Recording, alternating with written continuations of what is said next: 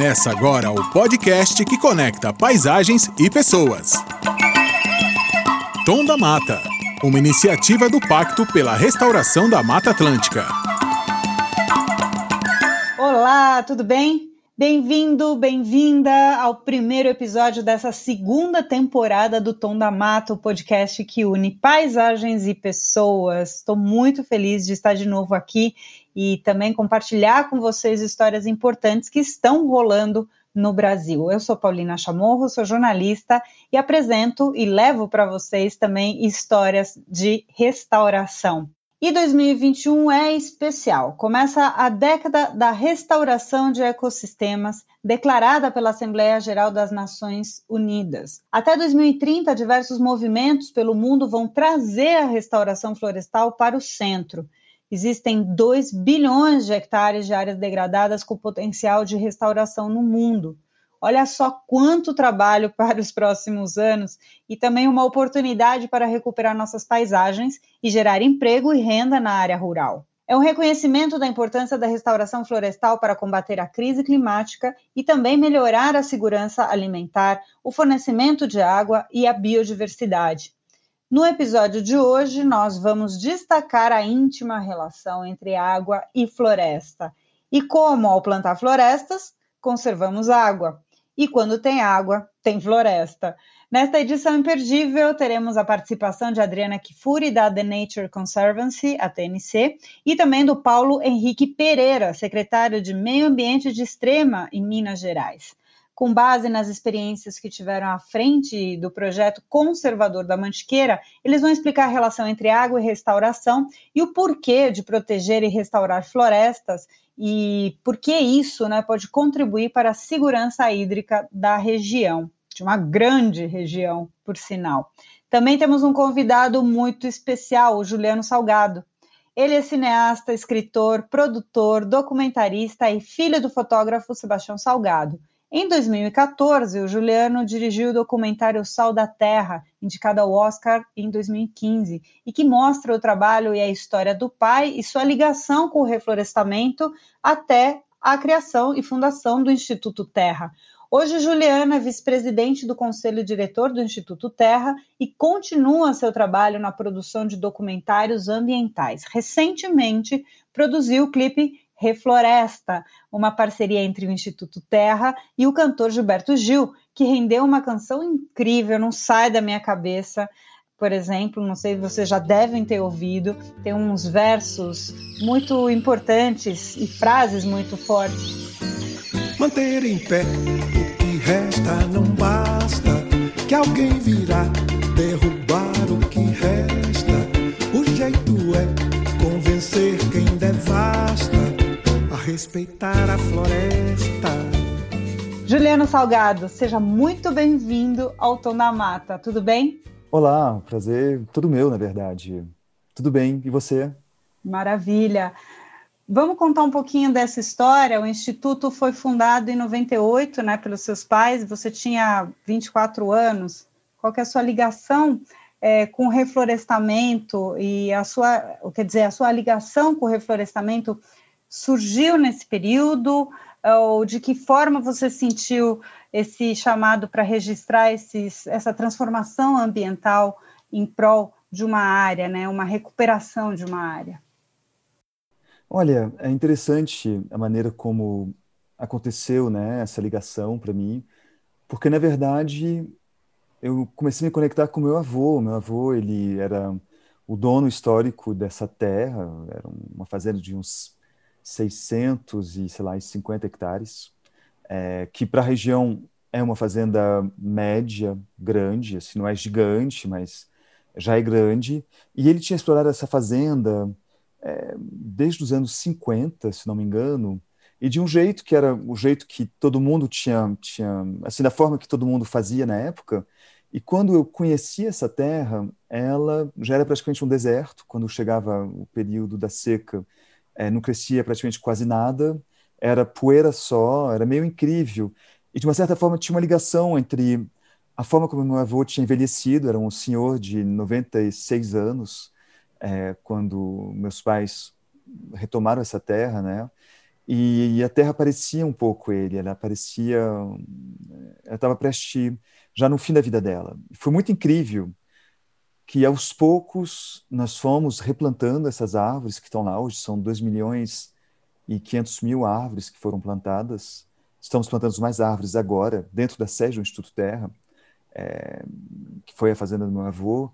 E quando a gente entra lá, é uma mata crescida. A impressão que a gente tem é que aquela floresta está lá desde sempre. A gente sabe que não é verdade, que a floresta foi plantada. A gente viu aquilo morto. E, de repente, aquilo que parecia morto voltou à vida. Para mim é isso, reflorestar é isso. É, que bonito, fazer que as coisas de volta para a vida. Que bonito. Bom, e desde o você já falou um pouco, né, sobre essa transformação que você tem presenciado. A gente está fazendo uma edição especial onde a gente mostra a recuperação e a transformação, como você mesmo é, colocou, através é, de levar a vida, né, a volta da vida para o solo. Como é que você vê essa ligação do reflorestamento com a recuperação de nascentes? Vocês têm também exemplos fantásticos aí de a partir quando se deu essa transformação, né? É muito interessante isso, né? Porque o que começou meio por acaso, minha mãe teve essa ideia, vamos plantar algumas árvores aqui, essa ideia foi crescendo, mas começou como uma ideia meio estética, né? Era a ideia de fazer alguma coisa de belo, alguma coisa de útil, alguma coisa, aquela coisa certa, né? Mas tinha a ver com a estética da recuperação, com a estética da ecologia. Que é aquela crítica que as pessoas fazem. Ecologia é uma coisa que não serve para nada, que não é produtivo, que é estético, e só as pessoas que têm acesso à estética, ou seja, pessoas que não precisam ter uma terra produtiva, podem fazer isso. E, de fato, começou dessa forma. Meus pais não queriam ter uma fazenda, eles já tinham outra profissão. Só que o que começou assim é, na verdade, se transformou, né? teve um processo, e esse processo é um processo de trazer a vida não só é, nessa questão de uma mata que cresce, numa terra que de repente vê aquela mata idêntica àquela que já teve na época da, da descoberta pelos portugueses, né? O Brasil já tinha sido descoberto há muito tempo, na época que os portugueses chegaram. É, e, e, na verdade, esse renascimento, é, ele se dá não só nessa ideia estética, ele se dá também na produtividade e coisas muito concretas que são da vida, do dia a dia de, dos agricultores que moram em regiões como a nossa, totalmente devastadas. Né? Então, tem uma razão maior é, no fato de reflorestar. A gente não refloresta porque é bonito, a gente refloresta porque traz água de volta, porque é, melhora, a, a, enriquece os solos, porque sombra é melhor até para o gado, a gente consegue produzir mais gado em áreas sombreadas, a gente consegue trazer água de volta. em muitos lugares onde tem estiagem, durante o período de estiagem, falta água, é, é, alguns anos depois, depois que a gente plantou e recuperou nascentes, a água volta. E para populações que não, não estão ligadas à questão da agricultura, é, é, um benefício gigantesco, né? Então a gente se dá conta que a gente consegue ter uma influência muito grande é, eu diria, no desenvolvimento, é, lugares que já foram desenvolvidos há muito tempo, mas que estão parados, que estão, é, a terra está perdendo valor, a agricultura rende cada vez menos de ano em ano, porque todo mundo sabe o Rio Doce está é, tá num estado vegetativo, né? É, falta água durante o período de seca, e aí, como é que a gente faz para produzir? É impossível. Então, a gente, de uma forma muito básica, muito barata, é, que pede uma tecnologia que a gente domina completamente. Nós não somos os únicos a fazer isso, né? mas a gente faz, já fez em duas mil nascentes e vai fazer agora nos próximos oito anos e outras cinco mil. A gente está aumentando muito nossa capacidade de atuação.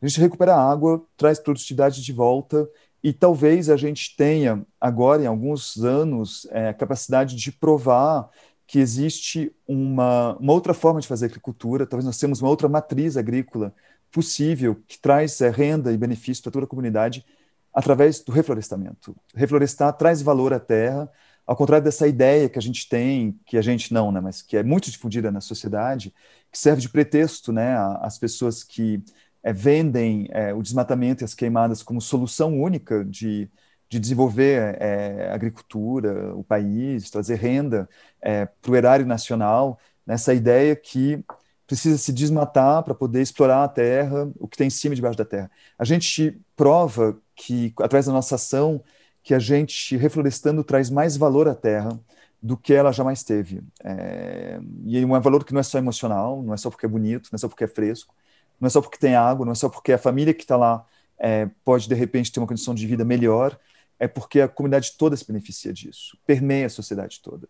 É, a gente traz um capital que vai enriquecer, normalmente, lugares onde tem pouquíssimo capital, onde não tem poupança praticamente. Então, é um dinheiro que vai entrando na, na, economia e ele vai girar, girar, girar muitas vezes, ele é valorizado muito antes dele sair dessa região. Então, é um modelo muito poderoso que a gente está tentando implementar agora é, na nossa regiãozinha é, do Vale do Rio Doce.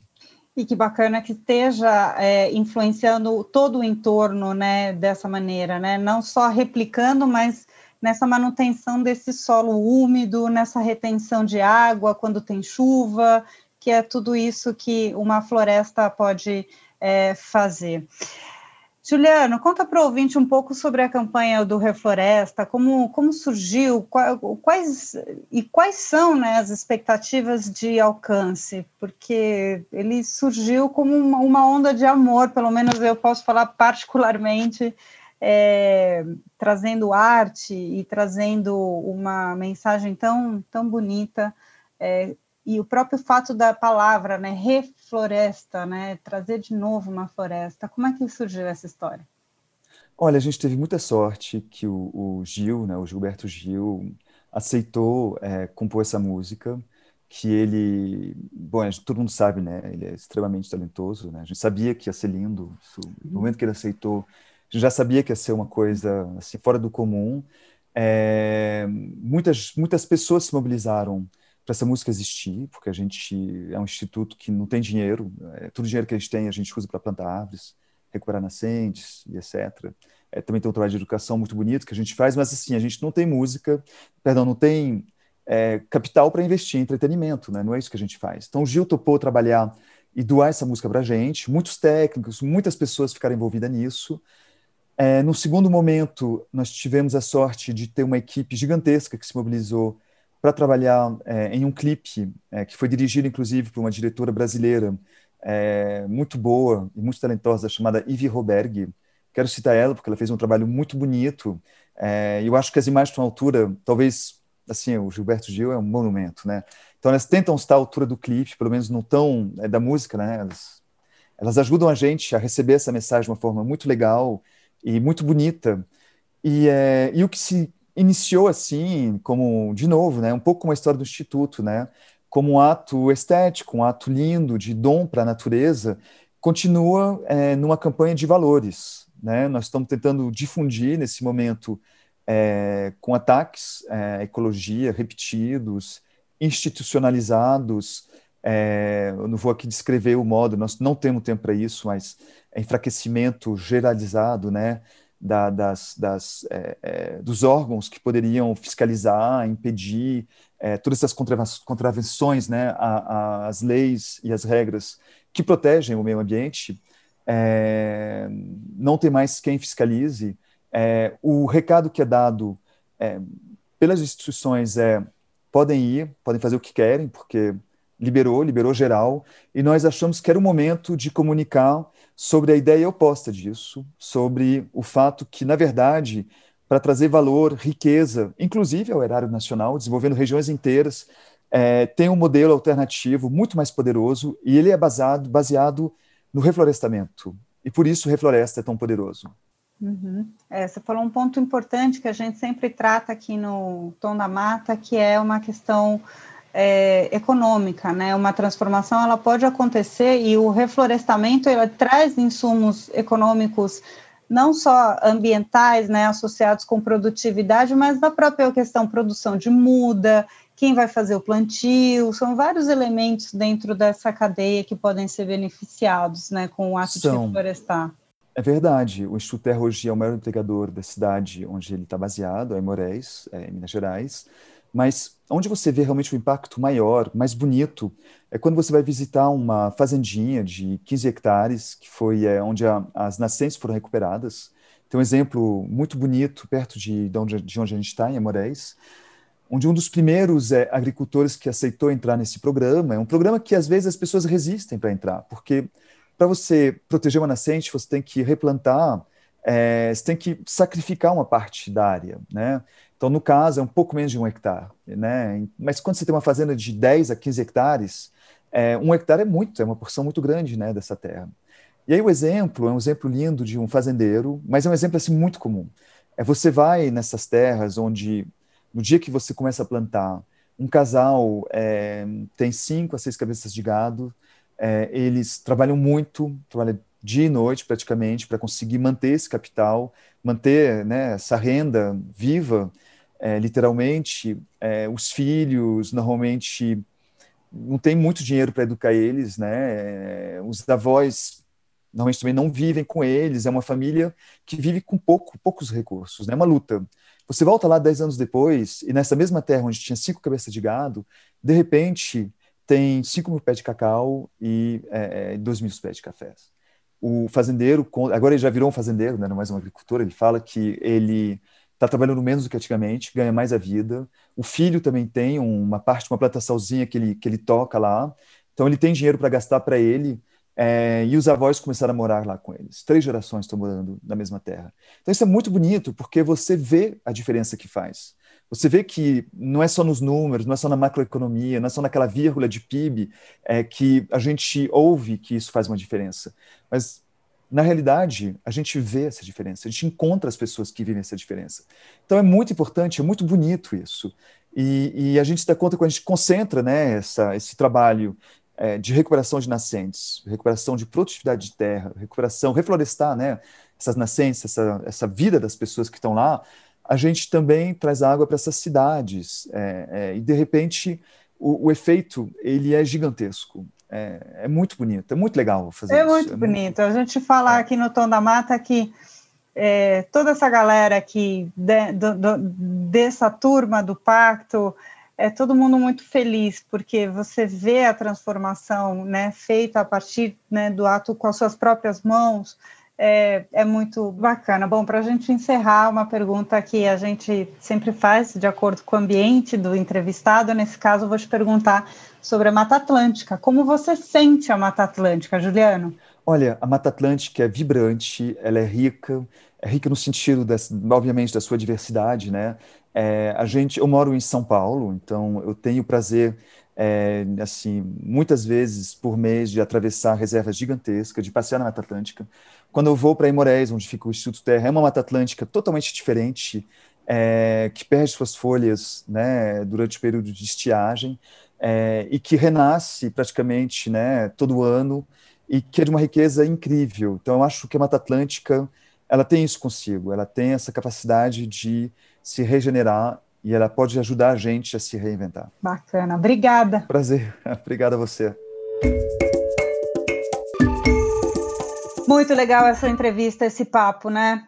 Vale vocês irem aí em diversos canais e também no YouTube para ouvir e ver esse clipe dessa música Refloresta do Gilberto Gil. Tenho certeza que não vai sair da cabeça de vocês. E para dar sequência ao nosso episódio, vamos conversar agora com a Adriana Kifuri, da The Nature Conservancy, e com o Paulo Henrique Pereira, secretário de Meio Ambiente de Extrema Minas Gerais. Vamos conhecer uma história de sucesso. O Projeto Conservador da Mantiqueira, que é uma iniciativa coletiva que une agentes de esfera pública, do terceiro setor, instituições de ensino, no setor privado, com o mesmo objetivo, que é promover a restauração de paisagens na região de influência da Serra da Mantiqueira. Ele surgiu a partir de uma experiência de expansão do projeto conservador das águas da Prefeitura de Extrema, feita em 2015 e 2016. Vamos nessa? Tudo bom, Adriana? Tudo bem, e você, Paulina? Obrigada pela oportunidade de estarmos aqui. Um prazer muito bom a gente poder compartilhar uma história, como eu falei agora há pouco, que junta muitos parceiros e um objetivo em comum e de tanto tempo, né? Vamos começar apresentando o trabalho, né, que a The Nature Conservancy, a TNC, está fazendo nessa região através do programa conservador da Mantiqueira. Como, como vocês entraram? Vocês estão desde o princípio, né? Então conta essa história para gente, Adriana.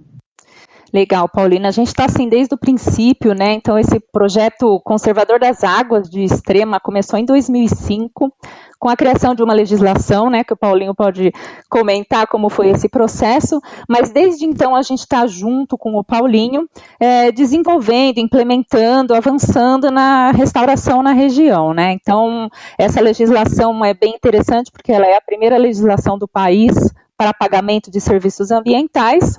E a gente, então, depois que, que, a lei foi promulgada, a gente trabalhou muito na implementação. Então, a gente trabalhou fazendo essa grande articulação, né? Já naquela época, a gente já fazia todos os arranjos para poder trazer os parceiros que Alguém implementaria cerca, alguém traria muda, então a SOS Mata Atlântica trouxe as mudas, a TNC ajudou nessa assistência técnica, trazendo insumos para fazer a restauração. Teve um grande trabalho de convencimento do produtor rural, né? Porque afinal de contas, uma coisa totalmente inédita, né? Como assim vou receber para produzir água, né? Nunca ninguém falou uma coisa nesse sentido. Então foi uma grande articulação que foi crescendo e cada vez veio mais um parceiro, um parceiro da ciência, um parceiro para fazer a capacitação das pessoas pessoas para poderem fazer a, a, restauração, né, os técnicos, é, cada vez mais atuando com engajamento, e a gente foi, é, foi tendo tanto sucesso esse programa né, é, local que a gente acabou é, resolvendo é, se juntar para ampliar o escopo desse trabalho. Então, muitos municípios procuravam o Extrema para aprender o que estava sendo feito lá, para tentar replicar nos seus, nas suas regiões, né?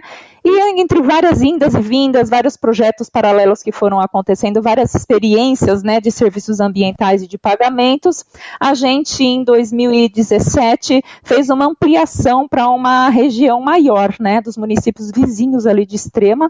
Então, a gente passou a atuar em 284 municípios, tentando levar é, uma região bastante extensa, 10 milhões de hectares, o tamanho de Portugal, e a gente buscou levar, não o modelo né, de Extrema, não fazer um copy-cole, mas a gente levar aquelas, aqueles princípios básicos que poderiam fazer os municípios implementar uma boa legislação para a restauração, uma boa política pública que fomentasse a restauração e que trouxesse todos esses serviços que vêm junto da restauração, né? Então, é, a questão da água, a segurança hídrica, a melhoria da qualidade do solo, a questão climática que está chegando com bastante força, né? Então, o carbono da restauração.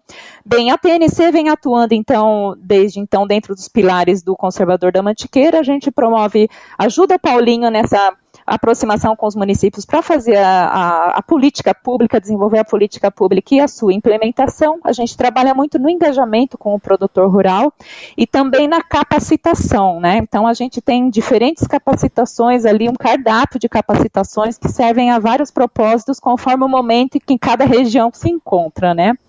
A gente fez uma ampliação, mais uma ampliação dos 284 municípios e agora a gente tem 425 municípios, né? Então a gente cresceu mais um pouquinho. É, a gente brinca com o Paulinho que a gente vai chegar na Amazônia com esse projeto já já, né?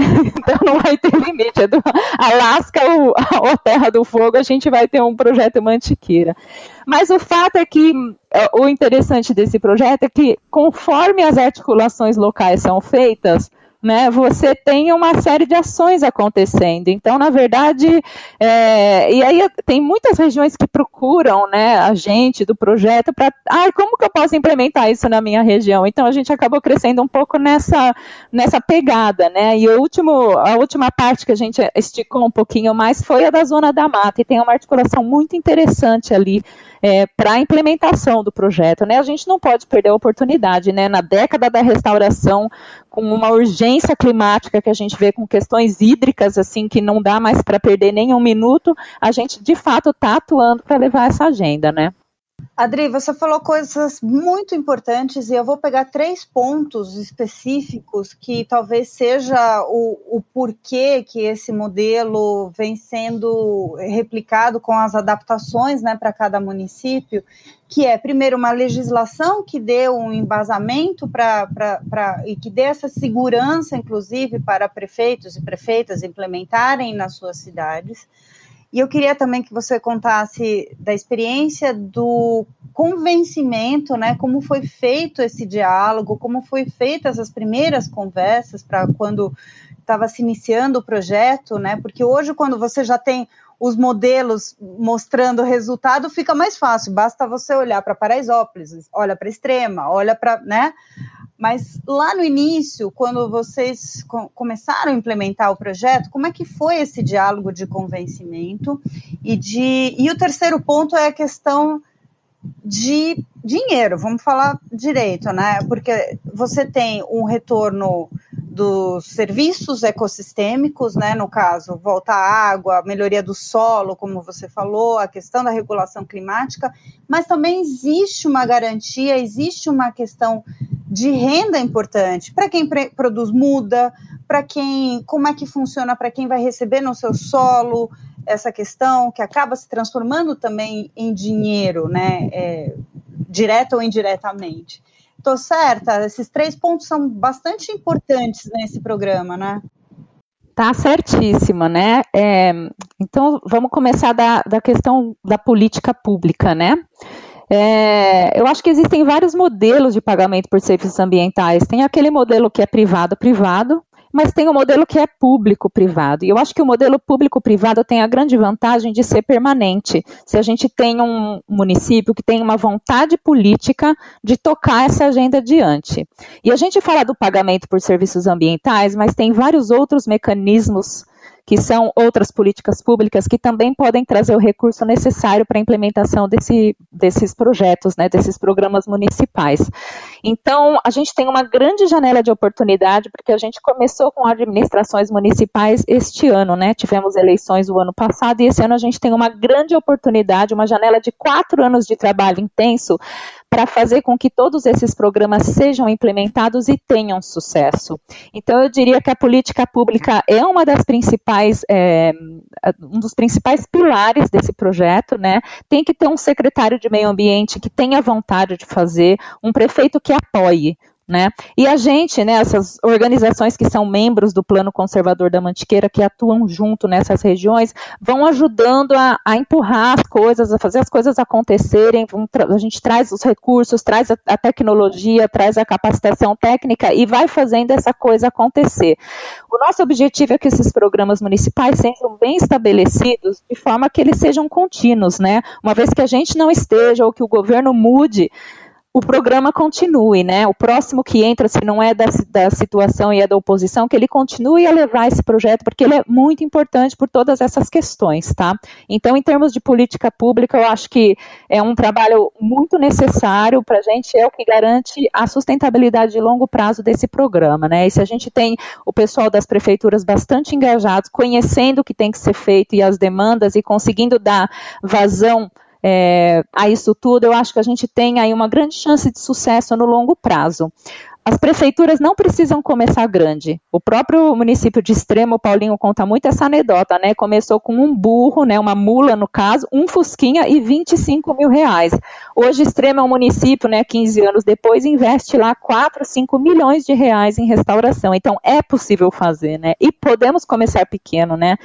Então é, é isso que a gente estimula as prefeituras a fazerem, né? Então, é uma grande janela de oportunidade, a gente está trabalhando a milhão, ainda que tenha todo esse cenário de Covid, para poder dar, atender essa demanda crescente. Tem muitas, muitas, é, munic muitos municípios procurando a gente para poder ajudar a implementar esse processo. Então, é, é excelente, né?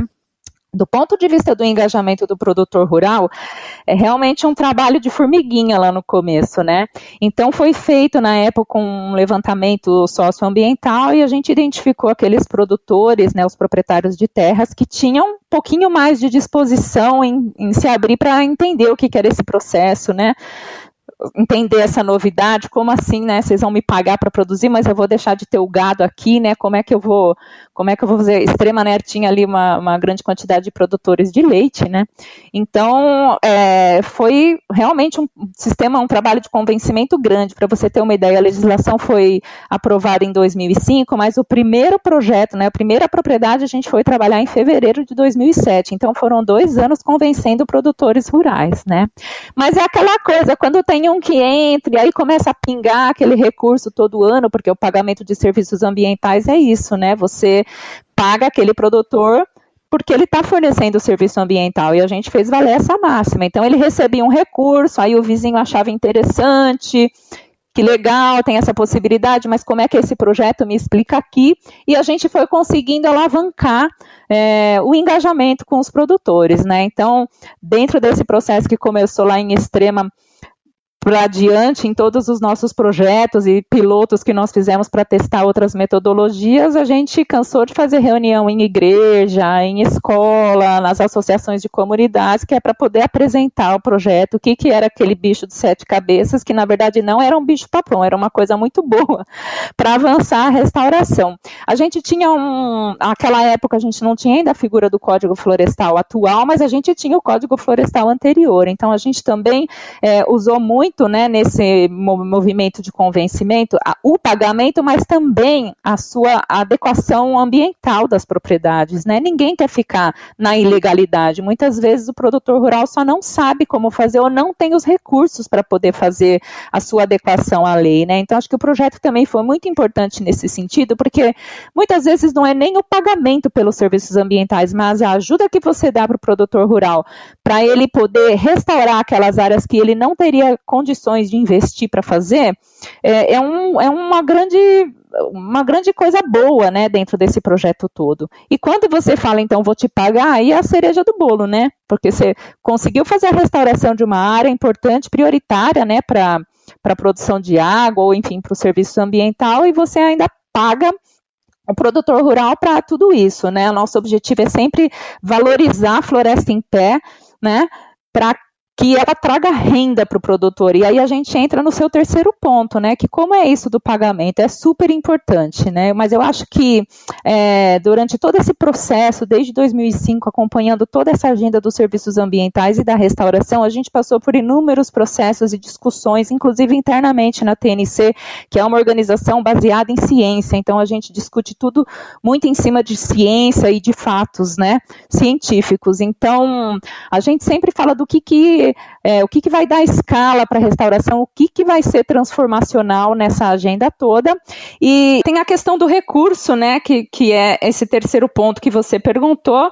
A gente entende o quanto é importante valorizar a floresta em pé e trazer os benefícios para o produtor rural. Nessa, nesse movimento de 2005 para cá, a gente fez muita discussão dentro da TNC, né? A TNC é uma organização de ciência, então a gente faz muitas discussões embasadas no que tem de melhor de informações científicas. E todo esse processo de fazer uma mudança transformacional na região, a gente se questionou sempre muito por que, que a gente não consegue escalar a restauração, a gente precisa de escala na restauração, né? Então foram muitos processos que a, que a gente fez e muitas discussões, e o nosso objetivo sempre é fazer a valoração da floresta em pé e achar os motivadores para esses produtores, né? Dentro de várias entrevistas que a gente rodou, a gente percebeu que assim, a, o tema de água é um tema que bate para todo mundo. Então, se o produtor não vai fazer a restauração pelo Código Florestal ou pelo pagamento, ele vai fazer pela água. Ele sabe o quanto o sistema é, de, de, o regime de água está tá mudado, né? Hoje eu estava escutando uma informação de que nos últimos 10 anos ali na região de extrema, a gente só teve três anos que choveu na média e todos os outros anos choveu abaixo da média. Então a questão de água é uma questão muito séria esse é um dos motivadores, né? Então, assim, por mais nada que o produtor vai fazer, ele vai fazer pela água, porque ele sabe a importância da água para a sua vida, ponto, né? Mas a gente procura fazer a valoração da floresta, né? Então, a gente, além de fazer a restauração, de ajudar a trazer os recursos para os insumos, para o cercamento, para a restauração. A gente trabalha em tentar baratear as técnicas de restauração florestal, né? Então, fazer o plantio direto, que é aquele o plantio total, que é plantar árvore por árvore, tem um custo muito alto, né, para fazer em escala. Então, a gente tem tentado novas técnicas, a muvuca, a própria regeneração natural, que na região tem um potencial enorme, né, para que a natureza faça o trabalho. Então, a gente não precisa fazer muita coisa, a gente só tira, isola isola essa área, tira aquele fator que está é, que tá, é, é, não deixando a floresta voltar e a gente só fica lá monitorando se a natureza está trabalhando direitinho, né? A gente fica de chefe da natureza. Mas a gente também traz outras ferramentas, por exemplo, o plantio de árvores frutíferas, o plantio de árvores que têm potencial madeireiro, né, para um possível manejo quando a legislação permite. Então a gente também vem acumulando outras experiências para ajudar a valorizar aquela floresta que está sendo plantada, né? é, o PSA sempre leva em consideração o custo de oportunidade da área. Então, se é uma área muito degradada, e que o produtor rural ganha muito pouco dinheiro ali, né, porque é uma área que não rende, restaurar faz sentido, porque o PSA pode eventualmente pagar mais do que aquela produção degradada que não tem ali, né, no caso. Hoje, então, aqui no Tom da Mata, este retorno do podcast, a gente ouviu a Adriana Kifuri, da TNC, da The Nature Conservancy, falando sobre esse projeto, o programa conservador da Mantiqueira e essas lindas histórias de sucesso que estão regenerando e, como a gente fala aqui no podcast, unindo paisagens e pessoas. Obrigada, Adriana. Eu que agradeço, foi ótimo. E também aqui no Tom da Mata a gente tem um convidado especial nesse, nesse episódio onde a gente fala sobre a relação entre água e floresta. A gente vai conversar também, além da Adriana, a gente trouxe aqui para esse episódio o Paulo Henrique Pereira, secretário de Meio Ambiente de Extrema, em Minas Gerais. O Paulinho. Posso te chamar de Paulinho? Todo mundo te chama de Paulinho, tudo bem? Lógico, Paulinho de Extrema. Um prazer estar aqui com você, Paulina, e, e a todos. é um prazer recebê-lo aqui, ainda mais para falar de uma história de sucesso e de longo prazo, que são coisas que bastante incomuns aqui no Brasil e por isso que o conservador é, da Mantiqueira tem também um grande destaque. A, a, gente ainda não tem né, números definitivos né, que, que, que digam, ó, plantando X de floresta, a gente vai ter X de água. A gente, na verdade, vocês veem isso na prática, né? Eu queria que você é, contasse como, como isso funciona dentro tanto do projeto Conservador das Águas quanto do plano Conservador da Mantiqueira. É, como é que vocês conseguem ou quantificar, ou medir, ou entender como é que é o sucesso dessa relação é, plantio e produção de água? É, é, Paulino, como você falou, nós, eu também tenho esse, é, é, esse entendimento né, que, que você colocou, né, que é difícil você mensurar isso, e isso é um trabalho realmente para a academia, para os pesquisadores né, e tudo mais, mas como você falou, a sensibilidade, às vezes, dos agricultores é, faz toda a diferença. Né? Então, eu vou te dar um exemplo. Em 2014, no auge da crise hídrica, né, nós tivemos o, o, o, jornalista aqui, o, o, repórter Nelson Araújo do Globo Rural, fazendo uma, uma matéria sobre a crise hídrica de São Paulo, né? E, e ele foi procurar um, um, agricultor, né, o Hélio, Hélio de Lima, e chegou para ele e falou, Hélio, é, quanto que diminuiu a, a, sua, a sua água, as suas águas aqui na nas nascentes que você tem na sua propriedade com a crise hídrica, né? Ele falou, não, aqui não diminuiu nada, né? Isso, essa matéria é, é a matéria do Globo Rural 2014. Ele falou, não, não diminuiu nada, né? Daí o Nelson foi lá numa nascente ou num curso d'água, pegou a água do, do Ribeirãozinho e tomou, né? Quer dizer, então, é, essa sensibilidade dos agricultores, e isso por quê? Porque era uma propriedade muito bem conservada, né? Quer dizer, então ela, o que, o que significa uma propriedade rural muito bem conservada do ponto de vista de floresta, né? Que é as áreas prioritárias para a recarga hídrica do lençol, né? Ela estava muito bem protegida. Então as águas que choveram um ano, um ano atrás, um ano e meio atrás, ela ainda continuava no solo sendo essa descarga sendo feita de forma muito lenta nas nascentes, né? Então é, não existe segredo, né? As águas que a gente vê de rios, de nascentes, são águas de chuva, né? Então são águas que choveu. A questão toda é, eu tenho uma boa área de recarga bem protegida, quer dizer, eu vou conseguir manter essa água mais tempo no solo e essa nascente continua se mantendo viva por muito tempo.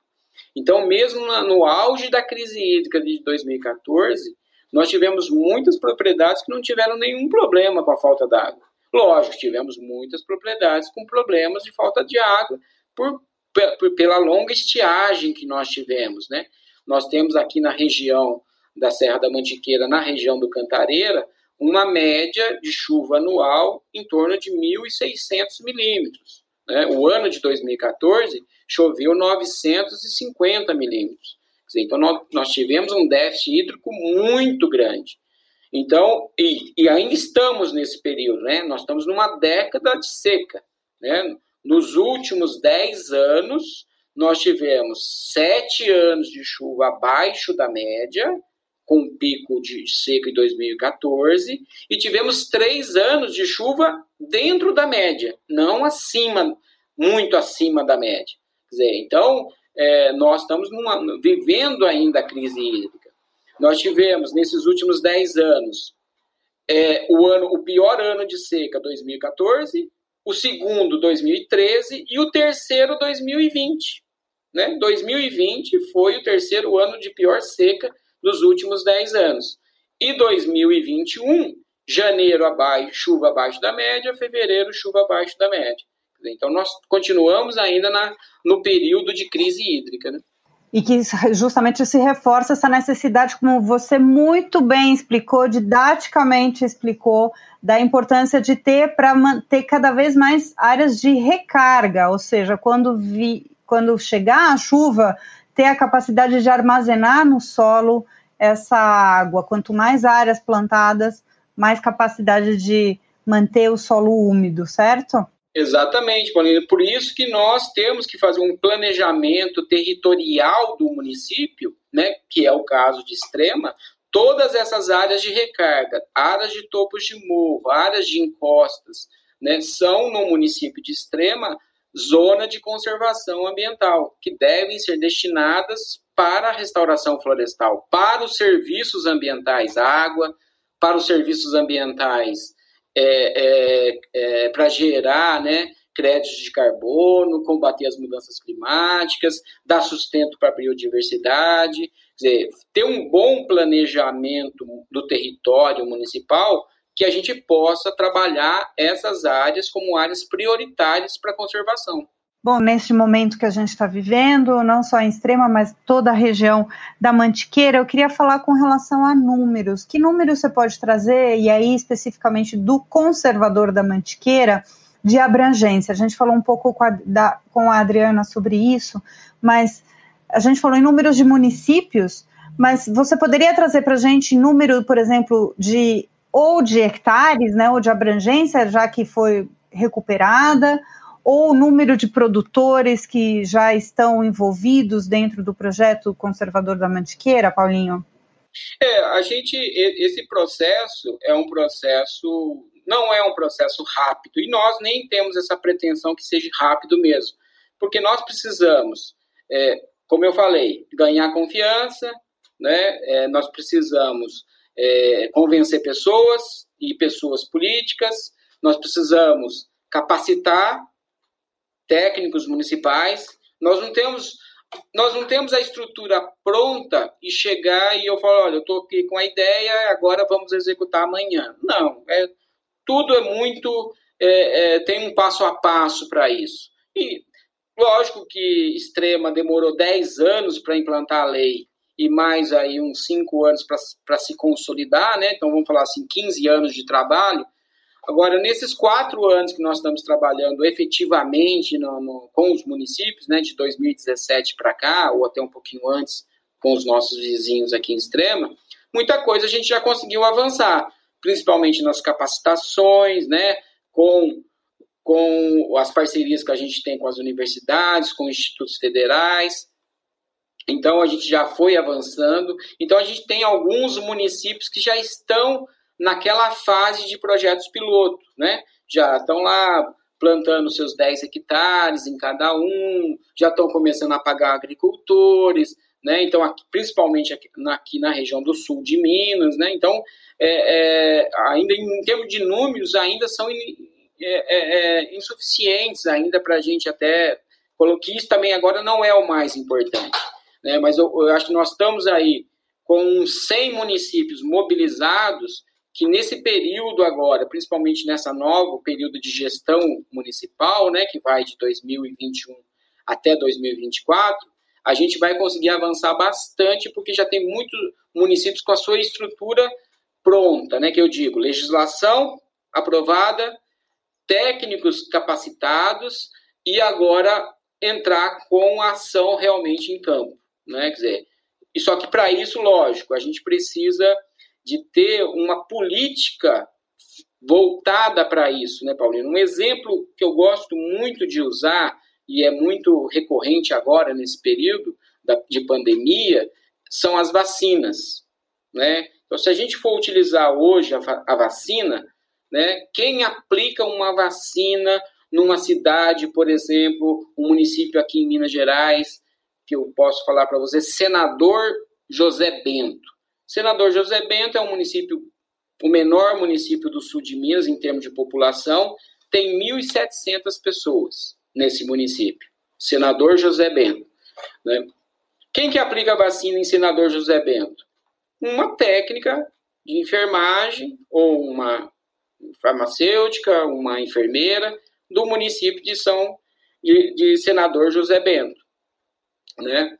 E ela está dentro de um sistema que é o Sistema Único de Saúde, né? Então nós temos o Sistema Único de Saúde que nós temos ou deveríamos ter um programa nacional de imunização, por exemplo, né, para a Covid, onde o, o, o governo federal tem suas atribuições, os estados cuidam de fazer a distribuição, né, então tem sua política estadual, e o município tem a sua política municipal de executor dessa política, de lá aplicar vacina no, nas pessoas, nos cidadãos lá de senador José Bento. Num programa como esse é a mesma coisa. Não há diferença. Quem vai restaurar, no nosso entendimento, é essa cadeia da política pública, né? Quer dizer, então, lógico, envolvendo o setor, todos os setores da sociedade civil organizada, todos os parceiros, iniciativa privada, todo mundo. Mas se nós não pensarmos é, essa demanda né, de restaurar 12 milhões de hectares, é, que um agente sozinho vai resolver, não vai. A gente tem que criar situações onde a vacina, ou a muda, ou o insumo agrícola, ou conhecimento técnico chegue no município como o senador José Bento.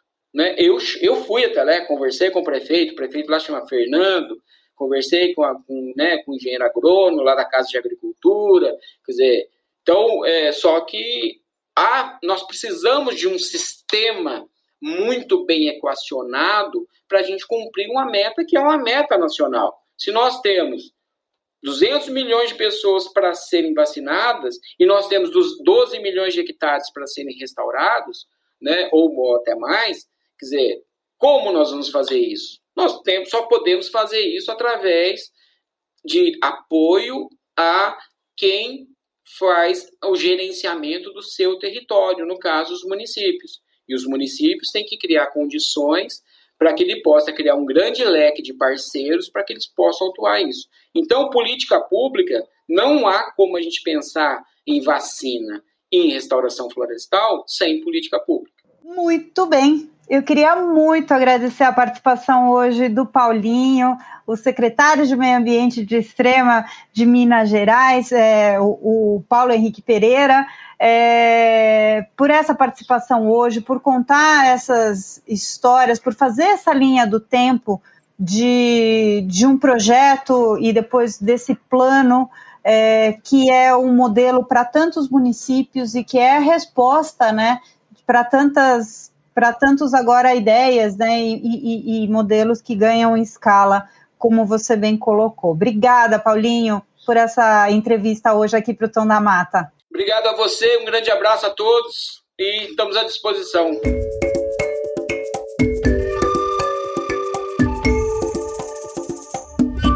Agora vamos falar mais sobre a década da restauração. Este é um espaço para saber mais, um espaço para comentar estudos e outras iniciativas do Pacto. Aqui nesse espaço, então, vamos falar justamente de outros exemplos que estão rolando pelo Brasil e que se conectam com o tema central de cada episódio. No caso, hoje, já sabem, água e restauração florestal. Uma série de estudos mostra que conservar e plantar florestas também trazem benefícios para a população urbana e não só quem está no campo tá? Então vamos falar também de cidades. Estudos feitos na Cantareira, em São Paulo, e na Bacia do Guandu, no Rio de Janeiro, identificaram que plantar florestas em áreas próximas aos reservatórios de abastecimento de água faz com que se reduza a erosão do solo. Na prática, as árvores seguram a erosão do solo, fazendo com que uma quantidade muito menor de terra, sujeira e sedimentos entre nos reservatórios. Olha que bacana, é tipo um filtro mesmo. O resultado na prática é uma diminuição da necessidade de tratamento químico da água e dragagem dos reservatórios, resultando em economia no tratamento. E essa economia é bem quantificável. Olha só que importante. O estudo mostrou que pode chegar a uma economia de 220 milhões de reais em São Paulo e 156 milhões no Rio de Janeiro vou repetir, 220 milhões de reais em São Paulo e 156 milhões no Rio de Janeiro. Ou seja, plantar florestas não só torna a água mais limpa para quem abre a torneira, como ainda reduz o custo do tratamento de água. Esse estudo super legal, super importante e significativo, né, mostrando desse poder da ligação entre restauração florestal e água e abastecimento né, de grandes cidades, é do WRI Brasil, com apoio e participação da ATNC, do IBIL e da Fundação Grupo Boticário. Muito bem, e o nosso primeiro episódio da segunda temporada do Tom da Mata vai ficando por aqui. A apresentação do Tom da Mata é minha, Paulina Chamorro. O podcast é uma realização do Pacto pela Restauração da Mata Atlântica e tem o apoio do WRI Brasil e CAUA, Estratégias Sustentáveis, com produção do André Casé e da Compass Colab. A coordenação da Ludmila Pugliese e Bruno Calisto. Obrigada pela sua companhia. Eu sou Paulina Chamorro, vou ficando por aqui. Te espero na próxima. Tchau. Tom da Mata, o podcast que conecta paisagens e pessoas.